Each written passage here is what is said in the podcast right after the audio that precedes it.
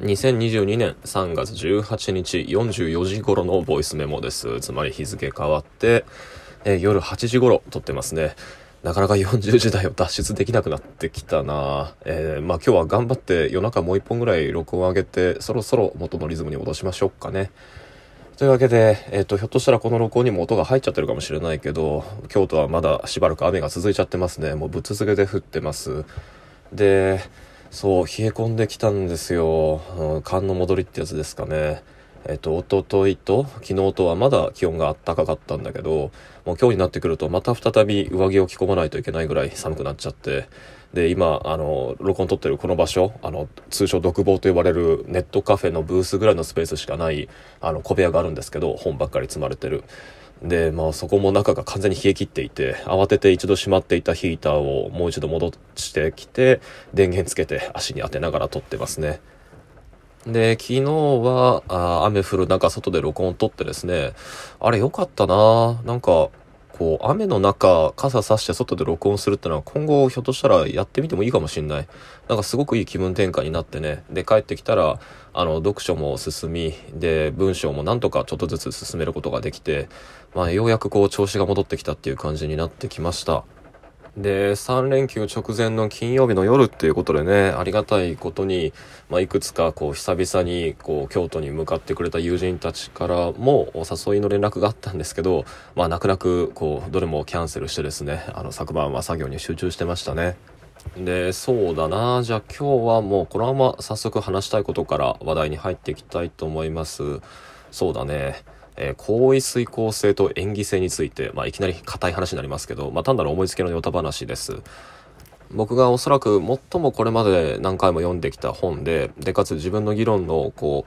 う、背骨になってると言ってもいい、えっ、ー、と、著者の本っていうのがあって、まあ、それ何かっていうと、えっ、ー、と、文化人類学者の川田純三さんの声っていう小論集みたいな本があるんですよね。で、小論集みたいな本なんだけれども、これは確かもともとは、もうちょっと固めの文体で本格的な論文集として収められていた、えー、口頭伝承論っていうものをもうちょっとこう、実地調査の現場の具体的なエピソードに分解し直して、えー、ライトに再編集したものだと思うんだけど、いや、逆だったかな？前後関係がちょっとあやふやですが、まあ、とりあえずこの声っていう本が僕はすごく好きで、で、そこで、まあ、口頭伝承論でも述べている理論のモデルっていうのがここでも提示されているんですよね。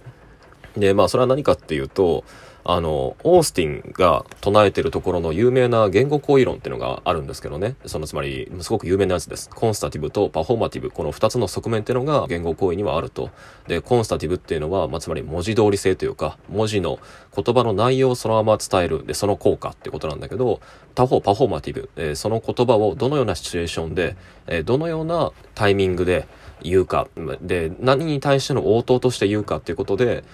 その言葉の、その文字の内容、文字通りの意味を超えて、え振る舞いとしてはどのように、え機能するかっていうことを、あの、瞬別して語ってるわけですね。つまり、まあ、文字通りですよね。言語行為っていうのは、まあ、第一に内容を伝える、その内容の側面っていうのと、第二に、その行為、行為が振る舞いとして相手にどのような効果をもたらすかっていう二つの瞬別できる次元があると。で、まあ、例えばこの2つのレベルっていうのがそもそも瞬別不可能なんだっていうことを議論して混ぜっ返したりだとかっていうのが、まあ僕もあんま詳しいわけじゃないんだけど、デリーダーとかの立場だと思うんだけど、あの、川田純三さんも川田純三さんで、このオースティンの議論っていうのに修正を加えようとして、あの、声っていうこの本の中でいろいろ示弁してるんですよね。で、それが結論文において、第三の側面っていうのを付け足すことで、まあ一つの結実を見るんだけど、まあそれは何かっていうと、まあ川田純三によれば、あの、まあ、彼はそのアフリカの模試族っていう無文字無文字社会に対するその数年間にわたる実地調査をしたりだとか、あるいは、あるいは彼自身がその落語だとかにとても造形が深い人だったので、あの、和芸の演者たちの声の扱いっていうのをもう注視して見ていくわけですね。まあ、つまりこの本のタイトル通り、あの、実体的にその文字化される前の声、音としての声っていうののコミュニケーションっていうのを、まあ、彼はすごくこだわって調査をしている人なんだけれども、あの、その彼からするとですねですね、オースティンの議論のその理論系っていうのは全部、それが全て文字化されても差し支えないような次元の話、つまりこう、えっと、文字の上でも再現できてしまうような、えっと、言葉の効果しか、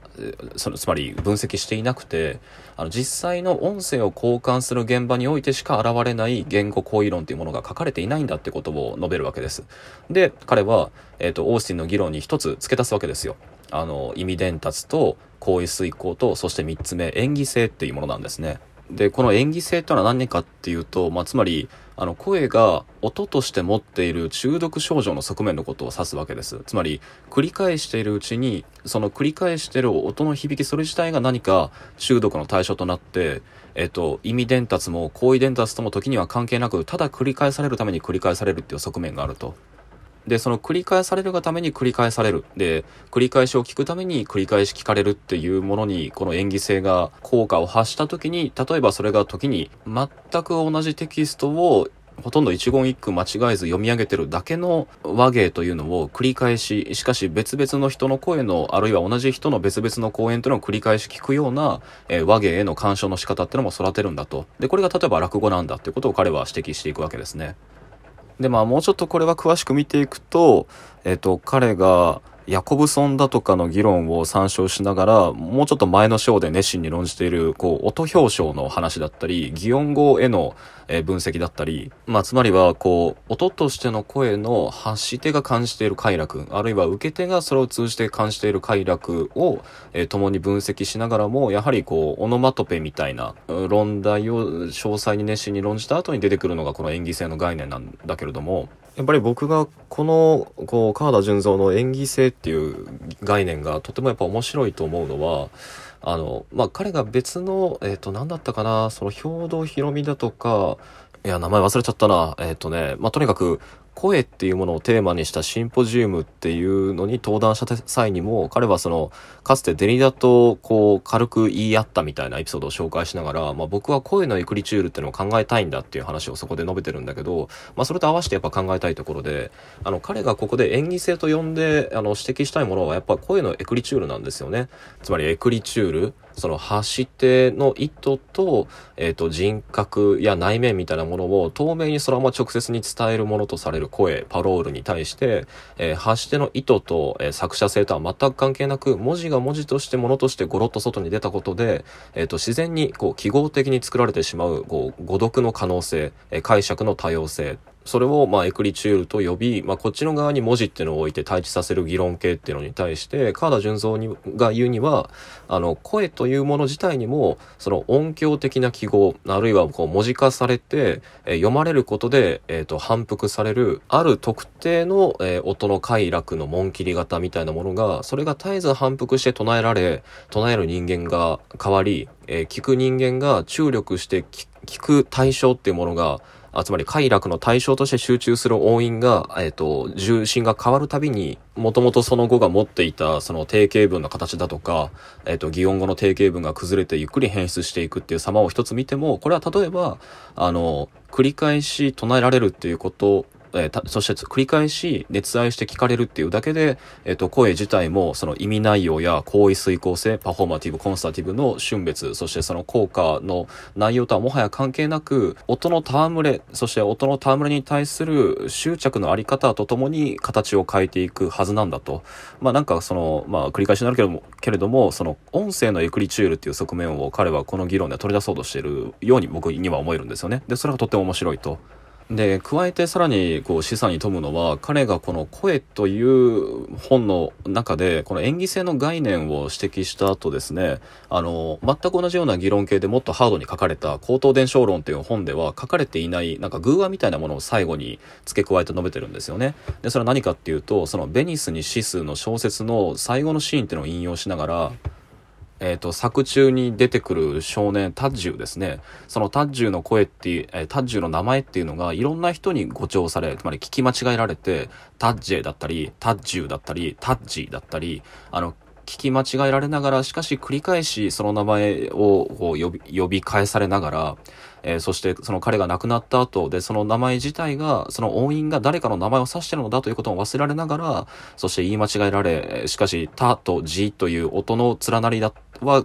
なおも反復され、そしてついには呼びかける対象が、こう、音の音韻の群れ、それ自体なのだ。で、つまり呼びかけること自体が目的となって呼びかけられ続けているという中、あの、運営にその声が響いていく様。で、そういうふうに、ベニスの、ベニスに死すっていう、あの小説のラストシーンは読み替えるべきなんだと。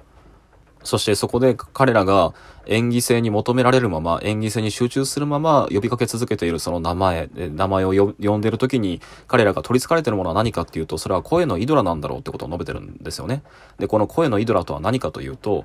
まあこれはもちろんそのイドラっていうのは、まあ偶像も意味するし、あるいは哲学者ベーコンが、こう、先入観や偏見の印として名付けた、あの、イドラも意味するし、つまり熱愛の対象としてせり上がってくる偏見のことですね、も意味するし、で、まあ、この声のイドラっていうのを、あえて、そのベーコンが否定的に論じたところである、この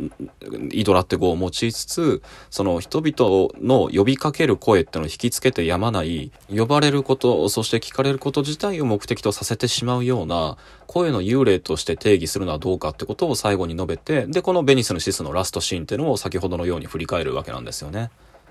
で、まあ、やっぱりここでも連想するのは、例えば、東博樹の存在の的郵便的における、あの、二つの手紙の、こう、隠喩形っていうのを分析しながら取り出した幽霊っていう言葉で、で、まあ、やっぱり、もちろんそれもエクリチュール論と深いつながりがあるわけなんだけど、あの、川田純三が声のイドラという形で取り出した声のエクリチュール論っていうのは、例えば、ここで見出されてるイドラっていうのに形を与えると何になるのか、それは川田純三が最も毛嫌いしていた、実は声優の声、え、アニメーションに携わる声なんじゃないのかっていうのが僕の関心なんですよね。